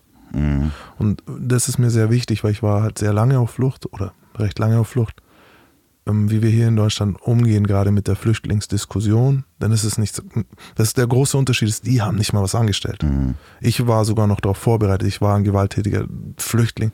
Aber die Leute, die hauen wirklich ab, weil sie Angst haben. Mhm. Und auf dem ganzen Weg sind die ein Wort, das sehr wichtig ist, vogelfrei. Die sind Opfer, definitiv. Vogelfrei. Die haben ja. keine Rechte. Und wenn du überlegst, wie viele hier ankommen, davon verschwinden sehr, sehr viele unterwegs. Mhm. Einfach weil du halt dieser, weil sie keinen Schutz haben. Und keinen Wert im schlimmsten Fall. Und keinen Wert, wenn du, also Frauen haben einen Wert, Männer mhm. sind einfach nur im Weg und ähm, theoretisch kannst du, einen, kannst du jemanden, der, von dem die Polizei nicht weiß, wo er ist, verschwinden lassen. Mhm. Anders ist natürlich bei, bei ähm, so wenn man die RAF mhm. ähm, äh, Mitglieder sieht, die seit weiß ich nicht wie vielen Jahren auf der mhm. Flucht leben, die ja ein Netzwerk haben oder mhm. hatten, ob mhm. die das jetzt immer noch haben. Es gibt immer noch Sympathisanten, wo mhm. die haben sie 100 Prozent, ja, weil, weil, sonst könnte es nicht funktionieren. Nee, nee, ne? da, da, sind, da, das funktioniert auch nur so. Das Und funktioniert, weil es ein, ein politisches Netzwerk immer noch wahrscheinlich gibt. Ich, es, also ich selber glaube nicht, dass es viele Kriminelle gibt, die auf Flucht sind, ohne diese, ne, weil die RAF ist ja schon nochmal was anderes, auch mhm, wenn die klar. jetzt mittlerweile halt natürlich die, durch diese ganzen Bankraube und so eine äh, kriminelle Flüchtlinge sind, aber da gibt es schon nochmal was anderes. Ähm, und das ist natürlich auch, kommen die aus einer Zeit, also heute, jetzt zu verschwinden, mit, wenn du ein 19-, 20-jähriger Mann bist, der seine Daten überall hinterlassen hat, ist so gut wie unmöglich. Mhm. So, ne? Und da ist halt einfach noch, der, die sind nicht im Internet gewesen, vorher nicht und jetzt nicht. Und haben nicht 10.000 Fotos auf Facebook und Instagram gehabt. Genau, also ich würde es heute keinen Jugendlichen mehr empfehlen. Außerdem stell dir mal vor, du musst zum Arzt. Bei den Jungs bin ich mir auch sicher, dass die schon lange eine neue Identität haben. Also da hat jemand schon vor 20 Jahren seine Identität getauscht. Und ähm, was waren so deine größten Probleme auf der Flucht, außer dass du einsam bist? Äh, ähm äh, hattest du gesundheitliche Probleme? Ja, die, die Todesangst, aber bis auf die geht es eigentlich. Okay. Und wo bist du dann erwischt worden? Ich bin in Amsterdam festgenommen worden. Klassisch äh, Arrestate-Team, holländische Spezialeinheit, verkleidet als Müllmänner, komplette Straße gesperrt. Ach Quatsch, die haben so richtig mhm. Aufriss gemacht. Mhm. Weil die dich vorher beobachtet haben und irgendjemand dich erkannt hat und. Ja, ich bin in eine Überwachungsmaßnahme bei jemand anderem reingelaufen so und die haben mich erkannt zufällig. Ah, okay. Und äh, den kanntest du oder war das? Den kannte ich, ja. ja. Okay. Und ich wusste aber nicht, dass der überwacht wird. Also und er wusste es auch nicht. Okay. Und dann ging das klassisch wie im Film Männer, die in orangenen Anzügen. So ein paar in Orange, ein paar von überall her aus dem Blumentopf rausspringen sie mit einer Blume am Kopf. So. also ah. wirklich wie im, wie im Film. Ja, jetzt die Blumentopf nicht, aber die, Ja, ja, so ein Typ, aber mit der Einkaufstasche. Ja, Müll, es waren nur Müllmänner. Es waren nur Müllmänner bei mir und war, ja, ich dachte eigentlich, ist es eine Entführung so vom, vom Aufbau her. und von Gewalt, also wie gewalttätig vorgegangen wurde. Aber ich hatte auch eine Schusswaffe dabei, also ähm, zu okay. Recht. So. Hättest du dich gewehrt? Hättest du das, hättest du die Situation kommen sehen? 100%. Äh, Also ich habe es ja offensichtlich nicht kommen sehen, aber hätte ich, äh, ich hätte auf jeden Fall, also ich hätte mich auf jeden Fall gehört. Vor allem, weil ich gedacht hätte, das ist nicht die Polizei. So, wenn jemand dann gesagt hätte, Polizei, Polizei ist nochmal, ist noch mal was anderes auf einen Polizisten irgendwie oder auf fünf Polizisten so einen Schusswechsel, aber mh, auf, also so, ich hätte jetzt mich nicht entführen lassen. Weil das heißt, dass du die Finger abgeschnitten werden und die Ohren. Aber dachtest du, wie, wie kommt man dazu, dass man denkt, dass man entführt wird? Naja, wenn du ganz, ich habe viele Feinde gehabt. Ja, okay, klar, ja. Das macht dich nicht beliebt, wenn, Leute- wenn du die ja, überfällst. ich, ich, nee, ich muss das, das ist ich, natürlich ein ich bin Denkmuster. super sympathisch jetzt, weißt du. Ja, ja, aber das, das, das Denkmuster hat man ja einfach gar nicht. Das, Ja, das war ja, als ich dich das erste Mal angerufen habe von meiner Telefonnummer, die wir jetzt nicht nennen, aber die ein bisschen komisch aussieht, bist Ja, ja. du halt nicht rangegangen und sagtest, Mensch, ich bin, bei einigen Sachen bin ich halt paranoid. Das Denkmuster bleibt halt wahrscheinlich immer noch hängen. Also ich, ich, äh, ich traue heute noch keinem Müllmann. Ich, während sie den Mülltonne schieben, beäuge ich die aus dem Fenster raus, schaue ich so bei der Jalousie. Okay. Nee, ich meine, also es gibt ganz viele Sachen. Ähm, Ich habe auch eine PTBS, wo posttraumatische Belastungsstörung, bei der ich wirklich schwerwiegende Folgen habe, also Einschränkungen, die jetzt langsam, langsam besser werden. Manche, manche Sachen kommen, Trigger, Momente lösen die aus, ohne dass ich viel machen kann. Aber ich glaube, ich bin heute noch jemand, der zum Beispiel eine Überwachung eher bemerken würde als eine Zivilperson. Oder also ich erkenne einen Zivilpolizisten auf, auf, auf 50 Meter halt. Das, das wissen die aber. Also das, die, ja, und jetzt ist schön, das Schlimme ist ein bisschen, dass du halt, dass ich es eigentlich nicht brauche Mhm. und dass du es aber nicht abstellen kannst. Ja gut, das äh, also im Kleinen kennen wir das mehr oder minder alle, wenn wir das schlechte Gewissen haben, wenn ein Peterwagen hinter dir fährt, also ein Mhm. Das kennt jeder, ja. Polizeiwagen, denkst du so, oh Gott. Das, das kennt jeder. Die meisten Leute wollen nicht in eine Polizeikontrolle. Ähm, bei mir ist eher so, also ich, ich war in der Traumagruppe auch mal und das ist eher wie bei Soldaten so ein bisschen. Diese, diese Momente, dass ich, ich check Fenster, ich check Taschen, ich check Kleidung, ich gucke auf ganz viele Dinge, die natürlich für mein Gehirn sehr anstrengend sind. Also so wie ich jetzt normal sitze, hier, kostet mich eigentlich Überwindung. Weil der Raum draußen dunkel ist, ich sitze mit dem Rücken zum Fenster, das ist so ein bisschen, ich muss das bewusst wegsperren. Mhm, okay. Und ich mache halt, aber weißt du, was tatsächlich der Satz ist, wie ich mich hier hingesetzt habe, der durch meinen Kopf gegangen ist? Ja, dann sterbe ich halt. okay. Oh, Scheiße. Und das geht halt, das ist, Ja, äh, aber- und es gibt keinen Grund dafür. Die Scheiben sind so beschlagen inzwischen. Kugel- kugelsicher. Ja, auch das. Ja, ja. Ja. Nee, inzwischen ähm, sind die so beschlagen, da kann auch keiner mehr reingucken. Ist gut.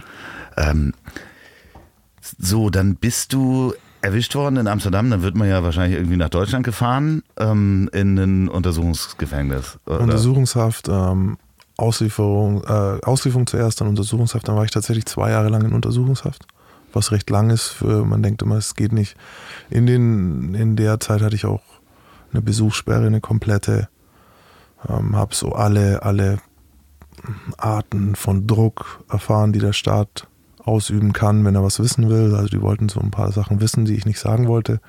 Da, darf ich fragen, wo, worum ging es da? War das? Es ging nicht nur um den Messerstich. Nein, das war schon komplett egal. Also ich wurde dafür tatsächlich ausgeliefert. Ähm, Es ist recht kompliziertes ähm, rechtliches Zeug. Also eigentlich hätte ich nur für das verurteilt werden dürfen, für das ich ausgeliefert wurde. Okay. Das macht man, um zum Beispiel zu verhindern, dass wir jemanden in die USA ausliefern für einen Einbruch und der dort dann für einen Mord zum Tode verurteilt wird. Weil dann hätten wir ihn nicht ausliefern dürfen. So, Deutschland selber hat bei mir dagegen verstoßen, das ist der Spezialitäts, Spezialitätsgrundsatz oder so heißt der Spezialitätsgesetz. Schau mal, wie lange das schon her ist. Und ähm, hat mich dann für komplett andere Dinge angezeigt, also für du aber auch gemacht hast. Klar, vollkommen schuldig. Ich will mich auch, äh, genau, ich will mich auch, das muss man ganz klar sagen, ich will mich da gar nicht ausreden. Ich fühle mich auch zu Recht äh, bestraft. Bandenmäßiges, was war's? Alles. Äh, Drogenhandel, Waffenhandel, Verstoß gegen Kriegswaffenkontrollgesetz, ein, ach, eine Litanei an, an, an verschiedenen Paragraphen. Anstiftung zum Erwerb von Schusswaffen.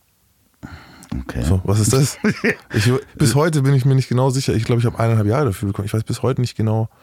Ja, also ich kenne ich kenn, äh, jemanden, der ist äh, wegen versuchtem Waffenhandel Ist auch, ja. ähm, ähm, verurteilt worden und der hat eigentlich nur jemanden mehr oder minder, er hatte gar keine Waffe, hat aber nur jemandem gesagt, ich kann eine besorgen mhm. und hat das schriftlich gemacht. Ich kann eine besorgen, wenn ich, äh, wenn es darum geht und es war auch, er war relativ politisch. Es ging mhm. mhm. nicht um Schusswaffen, sondern um, ich glaube, U-Boote oder so. Oh, ja, so ein U-Boot. Ja, ja, und er, er, er, er hätte konnte, damals auch genommen. Er hätte einen U-Boot-Deal einstielen können, hat das per Fax geschickt und ist deswegen ähm, verurteilt worden. Ja, also ich hatte Einzelstrafen ähm, 223 Jahre. Wow. Das ist ganz schön viel. Ja, aber das gibt es ja zum Glück in Deutschland nicht. Dass nee, gibt's nicht. du brauchst dann einen Taschenrechner, aber um das auszurechnen. So bei der Urteilsverkündung war ich so 7, 12, 2, okay, oh Mann, oh Mann, oh Mann. Und am Schluss waren es dann, äh, mit, das nennt sich dann Strafzusammenzug, ähm, waren es dann 13 Jahre. 13 Jahre, einen Monat. Wow, das ist ja eigentlich, also. Das ist viel, ja. Das ist, kriegt man ja fast für Mord. Hm, ja, Mord ist lebenslänglich. Ja, was. Also es war, ähm, es ist, äh, ich, ich muss dazu sagen, damals, ich habe, erstens war es, also es ist so ein Zeitraum, dass du es eigentlich nicht, also nicht mal ein cleverer, ne, Anfang 20-Jähriger kann das überblicken. Und ich war so, ich war kein besonders cleverer Typ so, sondern eher, ich habe ich hab das, hätten die drei Jahre gesagt, hätte es mich nicht mehr gestört oder weniger.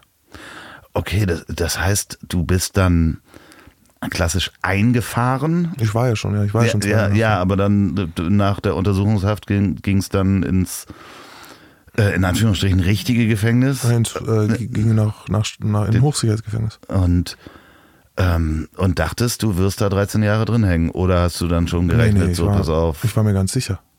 Ja. Also ich hatte auch nicht vor, mein, mein Ziel war ja nicht meine Entlassung. Wenn du so eine lange Strafe hast und der große Unterschied so zwischen, wenn ich jetzt in einem normalen Gefängnis bin, dann waren immer alle auch in U-Haft immer alle so, oh krass, weil ich, wir wussten, ich wusste, was kommt, ne? Jeden Tag kommen neue Aktenordner rein und so, es wird immer schlimmer, die U-Haft mhm. dauert immer länger, irgendwann weißt du, der andere ist schon entlassen und du bist noch nicht mal bei der Verhandlung. Und dann kam aber so, hast du immer dieses Mitleid und die Leute so, oh Gott, oh Gott. Und dann kam ich aber nach Straubing in ein mhm. Hochsicherheitsgefängnis und der erste, den ich getroffen habe, war eigentlich so seit 1979 da. Fucking hell. Und dann war so dieses, der war dann auch schon gleich sehr, und wie viel hast du, wie viel hast du was hast du gefangen? Ja, so. Und ich so, naja, ein 13er halt. Und er so, ah ja, cool, eine Zeitstrafe, das ist, das passt schon, ne? Bist ja bald wieder draußen. So, weil lebenslänglich halt nach oben hin unbegrenzt ist. Mhm. Das ist mindestens 15, heißt aber in Bayern auch gerne mal 30 so. Und dann, du weißt ja mit lebenslänglich nie, wann das endet. Es kann 20, 15 sein, 20 sein, 25, 30 oder vielleicht auch, ich war mit einem in Haft, der 50 Jahre lang in Straubing gesessen ist im Ganzen. 50 Jahre. Das ist der Mittagsmörder gewesen und somit ein, ein, ein, ein kein netter Mann. Mhm. Aber 50 Jahre. Und du kommst dann halt mit deinen 13 und denkst dir so, hier riecht es erstens wie im Altersheim, zweitens sind voll viele alte Säcke da. Aber irgendwie bist du so, puh, das kann man schaffen, weißt Und so war das. Äh, das hat mir, im Grunde hat mir das leichter gemacht vom Mindset, ähm, mich darauf einzustellen. Und ich wollte damals mein Leben nicht ändern. Ich wollte Krimineller bleiben. Okay, und für alle die, die sich das überhaupt gar nicht vorstellen kann, können, wie das im Gefängnis ist, äh, ich habe ja durch das Leonhard-Programm, das es leider nicht mehr gibt, ähm, ja öfter mal im Gefängnis äh, referieren dürfen und Vorträge halten dürfen und habe mich auch mal in so eine so eine Zelle zur Probe, das durften wir eigentlich gar nicht, habe ich mich mhm. mal reingesetzt und Tür zu, nur um, um mal den Ansatz des Gefühls zu bekommen. Ähm, da ist nicht viel Platz, da mhm. sind nicht viele Freizeitmöglichkeiten. Was machst du, was nimmst, nimmst du dir was vor? Weil man hat ja so, so also ich weiß nicht, ob du das hattest, aber ähm, man hat ja so romantische Vorstellungen, was mache ich denn, wenn ich im Knast lerne, ich dann mal Gitarre spielen. Wie, wie romantisch, das ist eine romantische Vorstellung. also jetzt will ich aber genau hören, Nein, aber, Gitarre spielen. Äh, nee, nee, aber die große Liebe finden. So, Oder dann schreibe ich endlich dieses Buch. Habe ich aber, gemacht. Ja, nee, nee ich, ja, aber genau das ist es ja. Ne? Du hast das Buch geschrieben. Mhm. Ähm, nimmst du dir dann was vor, wenn du weißt, in ja. dem Moment, wo ich da reingehe und es wird, werden 13 Jahre? Ich habe mir eine Menge vorgenommen. Ich habe die meisten Sachen davon gemacht. Ich habe ähm, im Grunde ist es, ich will das alles gar nicht so romantisieren, weil es einfach nur Scheiße ist. Komplett. Das kriminelle Leben ist Dreck. Ähm, ich habe Leid über meine Familie gebracht, über mich gebracht, über alle, die ich kannte. Ich habe alles um mich herum verbrannt, was irgendwie gelebt hat. Ähm, und sowas wie, dass ich ein Buch in Haft geschrieben habe, ist halt, ja, okay, ich bin alt genug geworden, um das schreiben zu können. Mhm. Viele Freunde von mir sind früher gestorben, die haben nur Asche hinterlassen. Ähm, aber der, wenn man es definieren will oder wenn du es schaffen willst, wenn ich jetzt jemandem Rat geben müsste, wie man es überlebt, ist es tatsächlich so, äh, wie steigst du auf Mount Everest halt Schritt für Schritt für Schritt. Du kannst nicht sagen, da will ich hoch, Mhm. auf den Gipfel zeigen und da gehe ich jetzt hin, weil dann wirst du es nicht schaffen. Das haben, ne, das, ich habe ein ganz interessantes Buch mal gelesen gehabt und der hat auch das definiert, so du kannst es da nicht schaffen. Und bei mir war auch nicht so. Ich habe gesagt, ja, okay, ähm, ich glaube 2018 wäre meine Entlassung erst gewesen oder so. Ja, sondern irgendwie ja, nee. Sondern halt, ja, okay, jetzt machen wir mal den Monat, dann machen wir das Jahr. So, du machst die Etappen. Und ähm, du hast es gerade gesagt, wenn du, du hast es mal gesagt, wenn du Scheiß baust, bezahlen vor allen Dingen die dafür, die dich lieben. Mhm. Ähm, das ist natürlich für die komplette Familie äh, schon in der Untersuchungshaft wahrscheinlich die Hölle gewesen. Komplette Besuchssperre. Meine Mutter hat mich zwei Jahre nicht gesehen. Die hat mich auf Flucht ja eh schon kaum gesehen. Die hat mich, glaube ich, in der ganzen Zeit auch zweimal konnten wir es irgendwie einrichten, ähm, dass man sich zufällig begegnet ist, in Anführungszeichen jetzt und nach all den Jahren kann man es so sagen. Aber die zwei Jahre gar nicht. Und das ist natürlich für eine Mutter fürchterlich. Für mich war es viel leichter. Man, man, wir denken immer, der im Knast, der ist, äh, es leidet, aber es leidet niemand so sehr wie deine Mutter, wenn die dich nicht sehen kann. So. Und es war, ich hätte das damals schon bei der ersten Hausdurchsuchung mit 14 verstehen können, wenn ich gesehen hätte, wie meine Mutter äh, ab dann von den Nachbarn gemieden wird. Oder ähm, anfangen muss für mich zu lügen vor, vor Verwandten. Ja, wo ist er denn jetzt gerade? Ich war, manche wissen, denken, ich war, weiß ich nicht, diese, diese ganzen Verbiegungen, die deine Familie für dich machen muss, diese Angst, die die haben müssen ständig. Ähm, dafür gibt es halt keine Entschuldigung. Und das ist auch einer der Ansätze, die ich halt heute verwende, weil viele von den Jungs, mit denen ich arbeite, oder die, auch die Mädchen, die sind sich selber scheißegal. Mhm. Die sind sich selber vollkommen egal. Das ist so ein, ne, so ein, so ein selbstzerstörerischer Drang, der teilweise in dem Jugendlichen dann auch steckt. Aber wenn du ihnen klar machen kannst, dass sie nicht allein in den Knast gehen, sondern dass sie nicht da sein werden, wenn ihre Großmutter stirbt. Und das heißt, die Mutter muss allein auf die Beerdigung und der Erstgeborene ist nicht da. Und alle fragen, ja, wo ist er denn? Wieso kommt er denn nicht auf die Beerdigung? Ich war auf keiner Beerdigung. Alle vier Großeltern gestorben, ich war auf keiner. So kurz vor meiner Entlassung. Ich, zwei, drei Wochen vorher ist mein Vater gestorben. So. All diese, das ist was, was für mich, okay, schlimm, schlimm, schlimm, aber wie ist es für die Leute, die in der Zeit funktionieren müssen? Wie ist es bei einem Erwachsenen? Stell mal vor, du wirst eingesperrt. Wer kümmert sich jetzt hier um das Haus? Wer kümmert sich denn so ums Müsli? Ja, ja, ja. weißt du, das- klar. die Leute leiden. Wir müssen deinen müssen dein, dein Mist hinter dir aufräumen ständig. Und, und darum, mein Keller. Mein Gott. ja, oder Ja. über auch die Rechnungen und, und, Ja. und sich kümmern und sind verzweifelt. Und dann und, und du hockst halt im Knast. Das ist, das ist zwar Mist, aber Ja, die, die Frage ist, wa, was macht das mit deiner Seele in, in dem Fall? Wenn, wird, wird dir das bewusst in dem Fall? der, der, der, der, der Trick, den wir Menschen da anwenden, ist so ein bisschen. ähm, Ich glaube, das hat, ist evolutionsbiologisch, weil sonst werden wir wahrscheinlich gar nicht mehr da sein. Aber wenn sich eine Frau, äh, naja, an die erste Schwangerschaft erinnern würde, würde sie keine zweite mehr haben. So dieses Verdrängungs, wir verdrängen so unangenehme Sachen. Ähm, da sind wir recht gut drin. Und das andere ist, wenn wir einen Mind of, Mind of a Criminal, du gehst in seinen Kopf rein, der, du packst ihn in eine Zelle, der schafft es sofort, sich als Opfer zu sehen. Ganz klar. Weil wenn ich jetzt in der Zelle sitze und mir denke, okay, ich habe meine Frau, äh, Frau enttäuscht, ich habe mein Kind verloren, ich habe meine Wohnung verloren, ich sehe meinen Hund nie wieder. Ich habe meinen Hund nie wieder gesehen. Ich hatte bei der Verhaftung einen, den hatte ich dreieinhalb Jahre, der war mit mir auf Flucht zwei Jahre. Na? Das ist so, das zerreißt dich. Das tut dir heute noch genauso weh. Und wenn ich jetzt in der Zelle sitzen würde und mir denke, naja, was mache ich dann? Dann erhänge ich mich. Ja. Deswegen gehst du sofort in die Opferrolle. So, oh, schau, was die mit mir machen. Die Gesellschaft war ja schon immer. Na, immer waren sie gegen mich. Alle sind gegen mich. Guck, jetzt haben sie ein Riesenhaus gebaut, wo sie mich einsperren wie ein Tier. Und das funktioniert recht gut. Und deswegen ist auch einer meiner Ansätze, ich arbeite heute in Gefängnissen, dass ich ihnen diese Opferrolle nehme. Weil erst wenn, solange du dich als Opfer siehst, bist du auch nicht bereit, dich zu ändern. Warum muss ich mich ändern? Ihr seid ja die böse Gesellschaft. Im Namen des Volkes steht auf meinem Urteil. Ihr seid alle gegen mich. Und da muss, ich, die- muss man ihn rausholen. Erst wenn er da rauskommt, der Täter, ähm, und sich eingesteht, dass er dafür verantwortlich ist, dass er Täter ist, dass seine Handlungen dazu geführt haben, erst dann kann ich ihn erreichen. Hast du das im Knast geschafft oder erst als du draußen warst?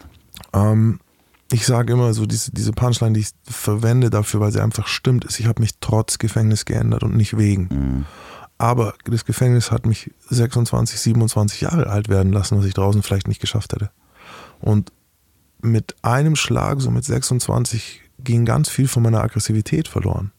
Ja, weiß ich nicht, ob es an Testosteron lag, ob es einfach, es war so, ich war irgendwie nicht mehr, vielleicht war ich da erwachsen. Vielleicht Haben da, vielleicht auch die alten Männer geholfen, die ein bisschen entspannter waren? Die alten Männer tun ihren Teil dazu. Also es war überhaupt, es ist eine Anstalt, in der Gewalt nicht so häufig ist. Wenn, dann mhm. stirbt jemand oder da wird jemand schwer verletzt. Aber es gibt jetzt nicht jeden Tag eine Schlägerei im Hof, weil halt alle alt sind, ne? Mhm. Oder viele alt. Aber es war eher, es war eher so eine Mischung aus Frustration mit meinem Weltbild ein Enttäuschtsein. Ich glaube, das hast du auch bei vielen Leuten, die politisch sind. Am Anfang mhm. extrem politisch radikal. Ich war ein Radikaler, ich war ein Extremist in meinem, in meiner, mit mein, in meinem Metier war ich ein Extremist. Ähm, und dann irgendwann kommt zu dieser Reality-Check und du siehst, du bist enttäuscht von dem, woran du geglaubt hast. Wo sind meine Helden und so? Ne? Die, die machen Aussagen bei der Polizei, die anderen sterben, der nächste wird zum Junkie. Ich, ich sehe, ich habe Leid produziert, anstatt Robin Hood zu sein. Ich bin vollkommen fehlgeleitet. Und dann braucht es eine Zeit, bis du dir eingestehst, dass du dich neu erfinden musst, weil du falsch lagst. Das ist ein Prozess, der lange gedauert hat bei mir. Also wenn es mit 26 losging, war ich mit bei meiner Entlassung noch nicht fertig. Mhm. Mit 31 so. Aber ich habe mit 26 langsam bin ich vom Gas gegangen, habe aufgehört. Ich war im Gefängnis gleich äh, äh Gangaktivitäten, eigene Gang gegründet. Ähm, alles von Glücksspiel über äh, ähm, Schutzgeld, über das wäre meine nächste Frage alle, alle möglichen Straftaten begangen, ähm, gewalttätig gewesen. Auch im Gefängnis erwischt worden? In, Gefängnis intern ja, sehr häufig, aber strafrechtlich relevant nicht. Okay, alles klar. Also das Gefängnis ist nochmal ein bisschen anders. Du wirst dann intern bestraft. Es gibt mhm. einen Juristen im Gefängnis. Ich war ganz oft in Einzelhaft, ganz oft im Bunker, ganz oft in Absonderung. Ähm,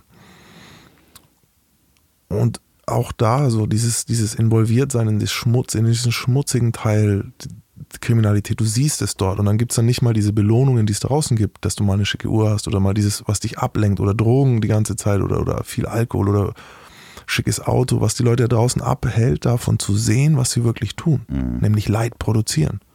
Und im Gefängnis siehst du es direkt. Mhm.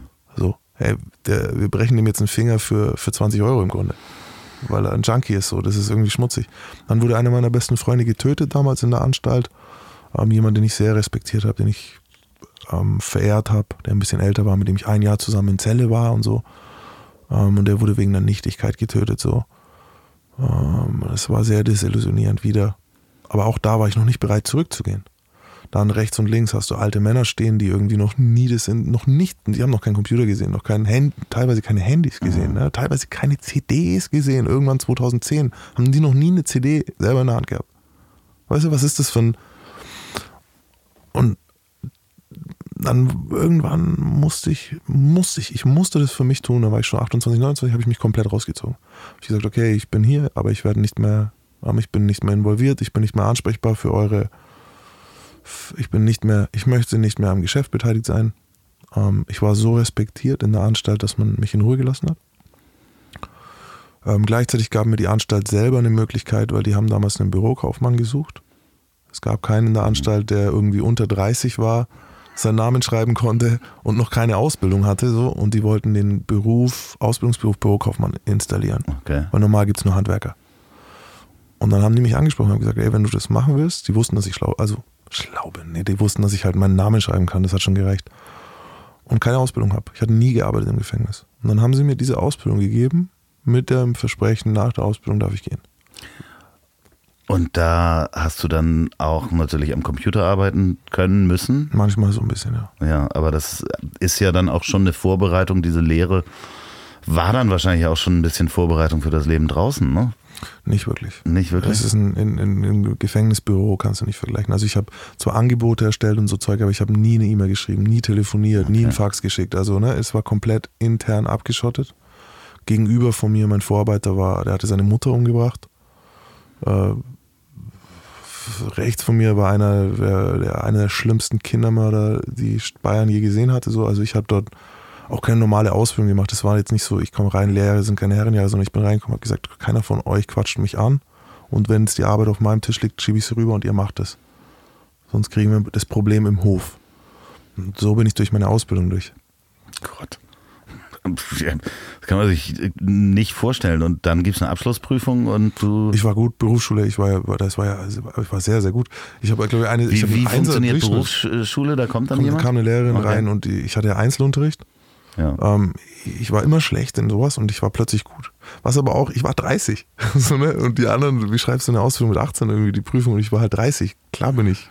Also ich so, das wäre eine Frechheit. Du hättest ja auch ein paar Bücher gelesen in der da, das wäre Zwischenzeit. eine Frechheit gewesen, wenn ich da nicht gut gewesen wäre. So. Ja, okay. Ja. Und dann habe ich die, äh, als ich glaube, erster Bürokaufmann Bayerns, äh, diese Ausbildung abgeschlossen und bin dann äh, tatsächlich, es hat dann fast nochmal ein Dreivierteljahr oder so gedauert. Die haben sich dann noch Zeit gelassen. Es gab noch Gutachten, es gab das noch, es gab das noch.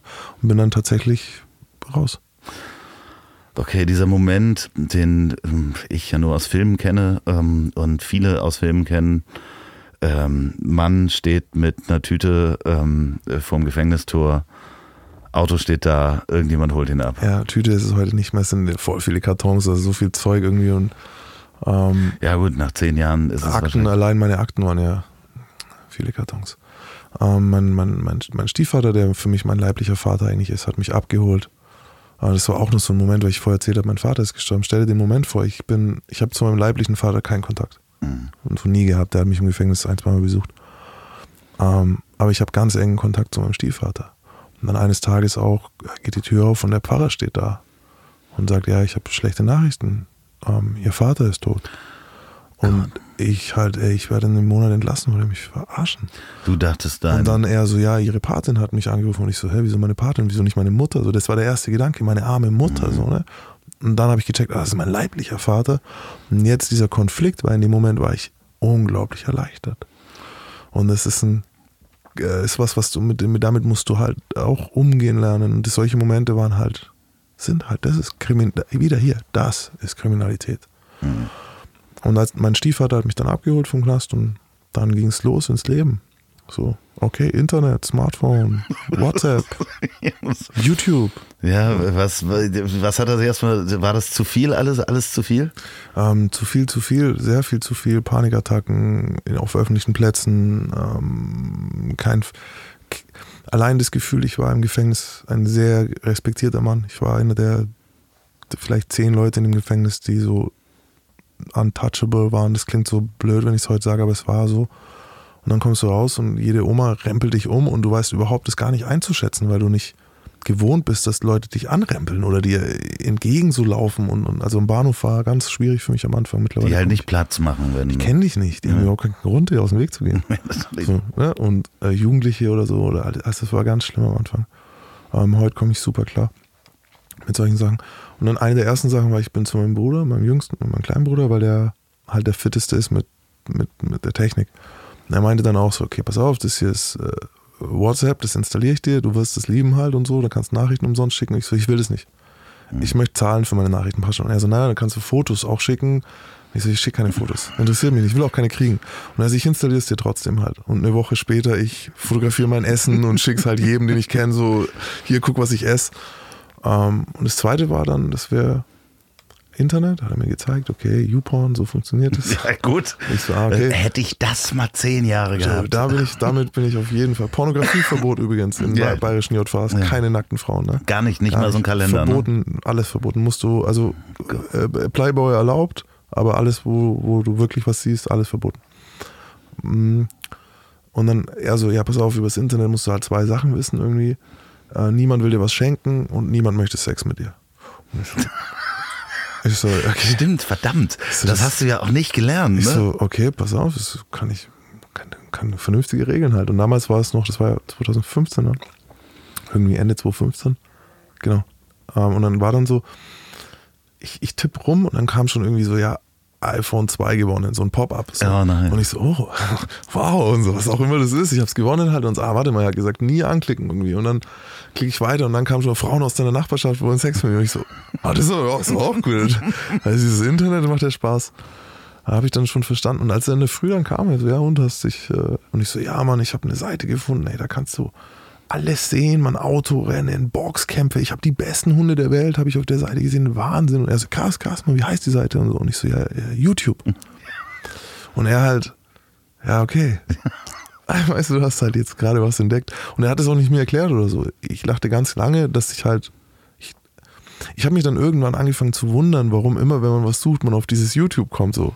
Ja, klar. Ja, und heute bin ich halt auf YouTube so. Und mir ist auch, wenn ich jetzt Freunde habe, die noch sitzen. Also ich habe einen sehr guten Freund von mir, sitzt lebenslänglich. Ähm, der ist jetzt im 19, 19, 19 Jahre, also im 20. Jahr. Der hat es noch nie gesehen. Mhm. Und ich kann ihm beim besten Willen nicht erklären, was mein YouTube-Channel ist. Nee, das. Äh, Er hat, er, der, stellt euch vor, ihr kennt nur noch eine Videothek. Die Videothek ist das ho, das, eine Videothek ist das Maximum, was ihr euch vorstellen könnt. Mhm. So, wie erkläre ich euch YouTube? Ja, das jeder, Das- jeder kann alles senden. Ja, ja, wie jeder kann alles senden. Ja, und wie, dann- wo, wie machst du Und dann, das? und dann sage ich so, du, ich, äh, ich gehe auf die, ich gehe jetzt, ich habe einen voll erfolgreichen Channel, ich gehe jetzt auf die 100.000 Abonnenten irgendwie und er so, es ist, es, hat keine Referenz, weil wenn jeder alles senden kann, kann ja auch jeder alles sehen. Das Genau. heißt, jeder hat wahrscheinlich eine Million Abonnenten, so, ne? Wir werden wahrscheinlich heute Nacht die 100.000 Abonnenten knacken, hast du gesagt. ja, wenn ihr alle fleißig abonniert dann. Ja. Ja, ja, definitiv. Ich verlinke das ja auch. Das ist, ähm, du hast vorhin erst erfahren, ähm, dass du für die goldene Kamera Ich bin so enttäuscht. warst. Ich bin so enttäuscht, den Preis nicht gewonnen zu haben. Ja, aber Entschuldigung mal bitte, du hast dich so gefreut, dass du nominiert warst als Ja, bester allem- Newcomer. Vor allem, es wäre es wär andersrum viel schlimmer gewesen, wenn ich gewusst hätte, ich bin nominiert und es dann nicht bekommen hätte. So, weißt du, drauf gefiebert oder nicht bekommen. das ist großartig. Jetzt habe ich alles in einer Minute erfahren. So, du bist nominiert und du hast nicht gewonnen. Ich so, was ist denn mit denen von der goldenen Kamera los ist, die keinem Bescheid sagen? Ja, liebe, liebe Leute von der goldenen Kamera, Versteh warum habt ihr nicht Bescheid gesagt? Ich wäre doch vorbeigekommen. Ja, vor allen Dingen, ich weiß auch nicht, ob es ein Publikum-Voting war, weil dann hättest du ja auch da Das wäre eine große Frechheit, weil ich hätte alle anderen, also ich habe ganz, ich danke alle raus, äh, wer es zufällig hört, wer mich schon kannte, danke, ihr seid die Besten. Ich habe so eine coole Community, die sind unglaublich friedlich, unglaublich respektvoll. Wenn du mal die Kommentare bei mir, wir löschen so gesehen. gut wie nichts. Da ist mal ein Besoffener dabei, aber ey, die sind so cool. Du bist auch inzwischen, kann man ähm, Interviews von dir sehen bei Steuerung F. Du bist äh, schon bei in Farb. Steuerung F war ich glaube ich gar nicht. Nee, ähm, doch. Äh, hier, äh, Leroy will's wissen. war ich, Leroy war ich. Äh, Leroy will's wissen, genau. Da, Steuerung F kommt noch. ja, da, es gibt eine Menge Anfragen, deswegen bin ich auch ganz froh, dass du äh, hier in diesem Podcast, in Das diesem Hammer kleinen. Podcast Ich dachte erst, ich krieg 3000 Euro. Deswegen, Und dann er so, ja, kriegst du nicht. Und ich so, ach, Nee, nee, Mist. nee, nee, es gibt kein, noch keine Gagen. Aber dafür geht's ganz schön lang auch, deine Sachen. Also, Du gibst manchmal schon, Äh, Doch, wir sind äh, ähm, gerne auch über eine Stunde, also davon mal ganz abgesehen. finde ich, finde ich nämlich klasse. Weil da hören die Leute auch zu, wenn du irgendwo sonst äh, stattfindest. Ähm, auch im Fernsehen oder sowas, was weiß ich, das rote Sofa kennst du ja vielleicht irgendwie. Da hast du netto Redezeit 13 Minuten. Wie Mhm. Ja. geht's Ihnen? Was macht die neue Frisur? Wie ist Ihr Buch? Äh, dein Buch geht jetzt in die fünfte Auflage. Du Yeah. darfst Werbung machen. Wo kann man das Ah, kaufen? ich plage mein Buch, äh, am besten bestellt ihr es, ihr könnt äh, aber auch zum, zum Buchhandel gehen, es über den Buchhandel bestellen. Ähm, da freut sich der, Kleine, der Einzel, der Buchhandel. Ähm, es hin und wieder ist es mal kurz vergriffen, weil ich bei einem ganz kleinen Verlag bin. Ähm, aber ihr findet es auf jeden Fall. Das Buch heißt Kieleck.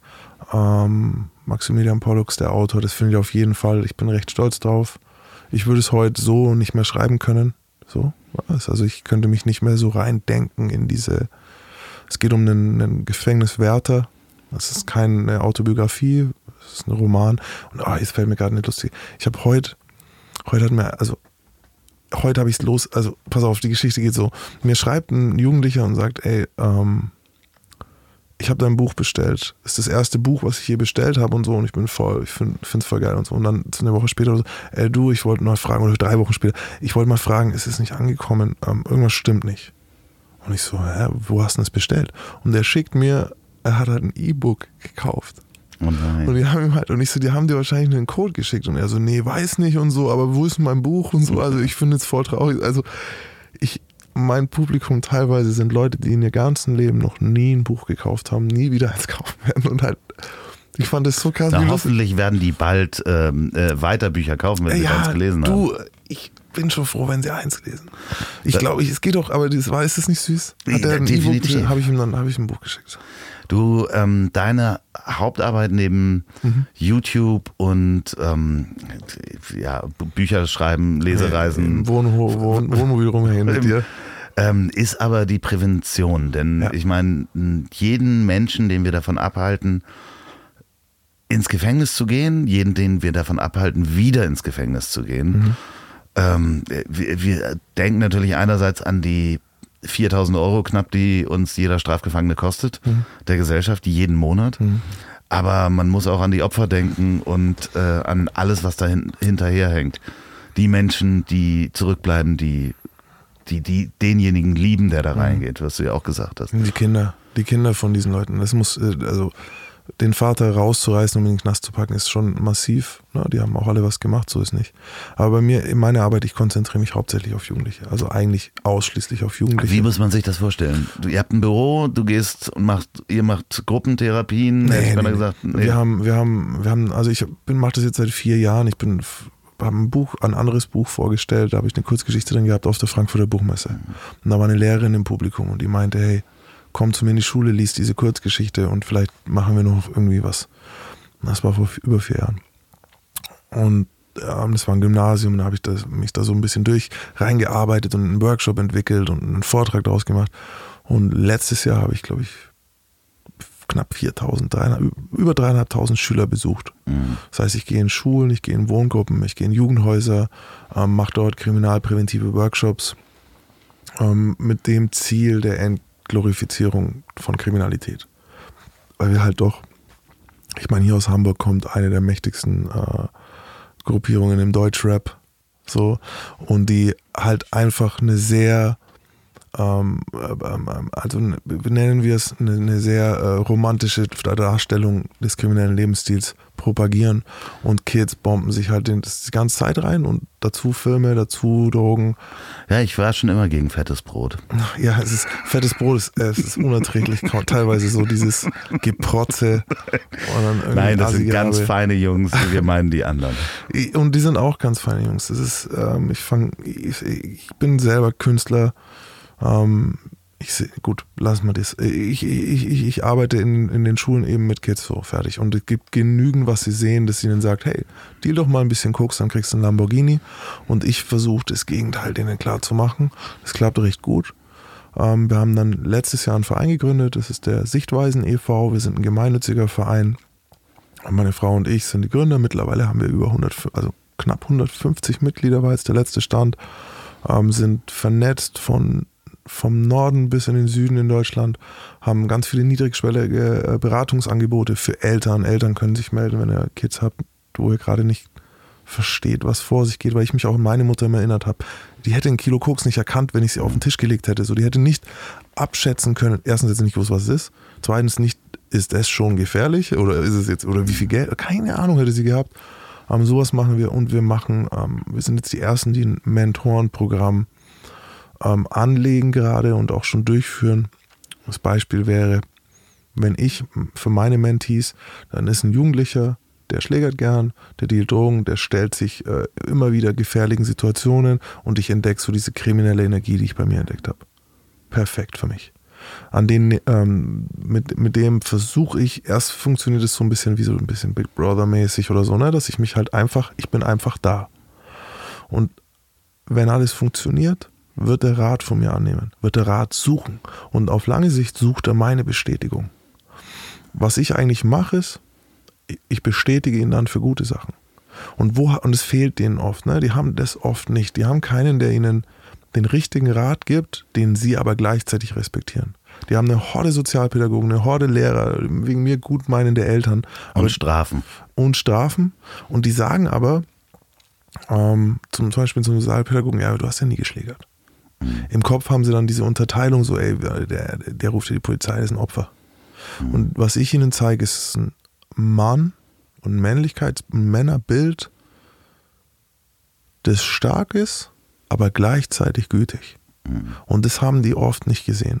Und dann habe ich noch mal, warum bin ich so? Das ist diese Frage. Und Jugendliche stellen sich die sehr, wenn sie mit mir zu tun haben. So dieses, okay, du könntest anders, du hast das andere erlebt, du warst in der kriminellen Welt so weit und bla bla. Warum bist du da raus? Ne? Ganz anders, als wenn dir dann halt ein Rapper oder irgendwie ein Künstler sagt, so, ja, ey, das ist voll geil, das ist voll geil, das ist voll geil. So, wieso, und wie geht's dir heute? Und mir geht's halt heute tausendmal besser. Kannst du, du kannst inzwischen davon leben. Ich kann davon leben, ja. und ähm, bist, wenn man all das beobachtet auf all den Kanälen und wie du jetzt mir entgegensitzt, so sehr in der Mitte, wie du noch nie warst, mhm. in deiner eigenen. Mhm. Hast natürlich immer noch ähm, damit zu tun, mhm. dass du einerseits, dass dir das in der Arbeit jedes Mal wieder vorgespielt und gespiegelt wird. Mhm. Ähm, und natürlich kannst du die Sachen auch nicht vergessen, die du gemacht hast oder erlebt hast. Und vor allem nicht, wenn du sie jeden Tag dreimal erzählst. Ja, klar. Also ich gehe auch in mein Trauma rein, ich spiele auch damit. Ähm, ist auch vielleicht, vielleicht auch ähm, so meine Öffentlichkeitsperson ist auch ein bisschen ein Schutzschild, so, ne? Also, dass ich, die ich aufgebaut habe, indem ich am Anfang zum Beispiel nach einem Workshop konnte ich nicht schlafen. Mhm. Kam heim, ich habe gezittert, mir ging es richtig schlecht. So, mittlerweile kann ich diese, ich sag, Performance bringen, ohne dass ich danach ähm, nicht schlafen kann oder ohne dass ich danach zitter oder, oder vollkommen durchgeschwitzt bin. Ähm, und mittlerweile hilft es mir.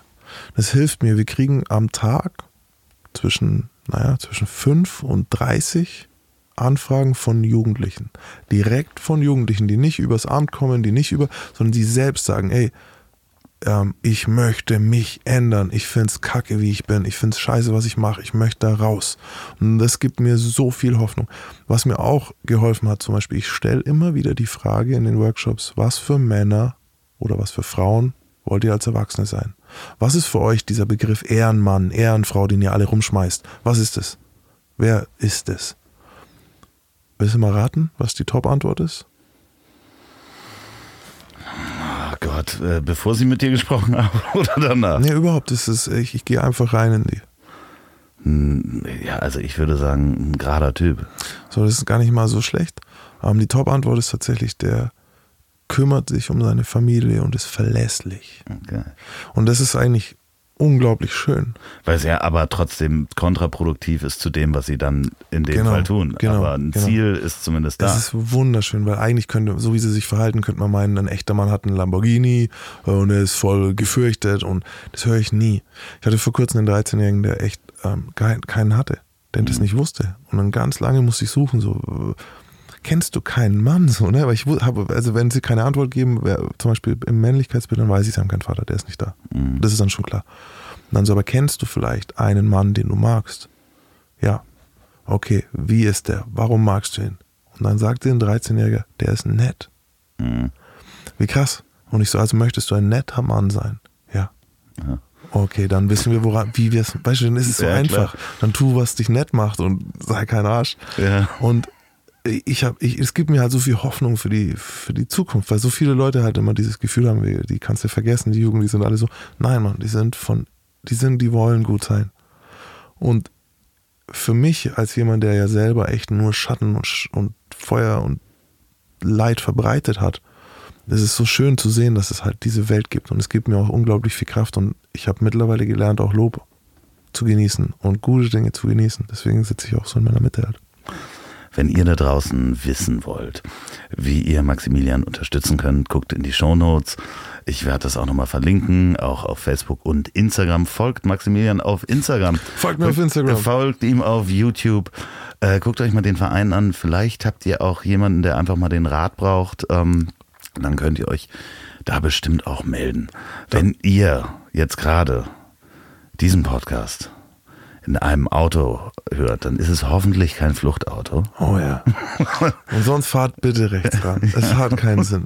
Ich, darf ich einen Plug kurz machen? Es ist, ähm, und zwar auch suchen wir immer Mentoren. Und wir haben das gerade so schön gesagt, ähm, ich kann davon leben, das liegt aber auch ähm, wirklich an unseren Mitgliedern und an dem allen und an der vielen Arbeit, die wir machen.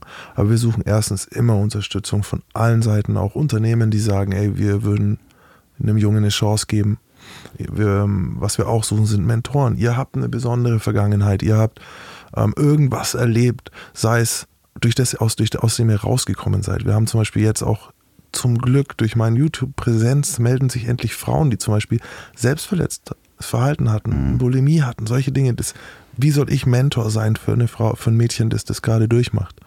Und solche Leute, wir suchen alles. Wir suchen Leute, die sagen, hey, ich habe da was erlebt, muss nichts Kriminelles sein. Die Da bereit können wir, sind. Können Ja. wir nachher nochmal drüber sprechen, ob ich dir vielleicht da auch noch helfen kann. Also wenn ich das bitte, ist 100 Prozent. So, also, wenn ihr im Auto diesen Podcast hört, hoffentlich ist es kein Fluchtauto, äh, ansonsten fahrt bitte rechts ran, wenn ihr das bei der Arbeit hört. Dann ist es hoffentlich eine ehrliche Arbeit und äh, die niemanden schadet.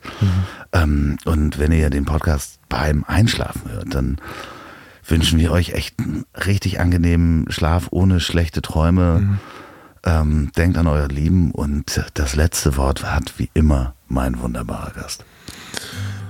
Ähm, tut Gutes, wenn ihr könnt und ihr werdet Gutes kriegen. Seid lieb zueinander, seid nett zueinander, genießt ähm, eure Lieben um euch rum.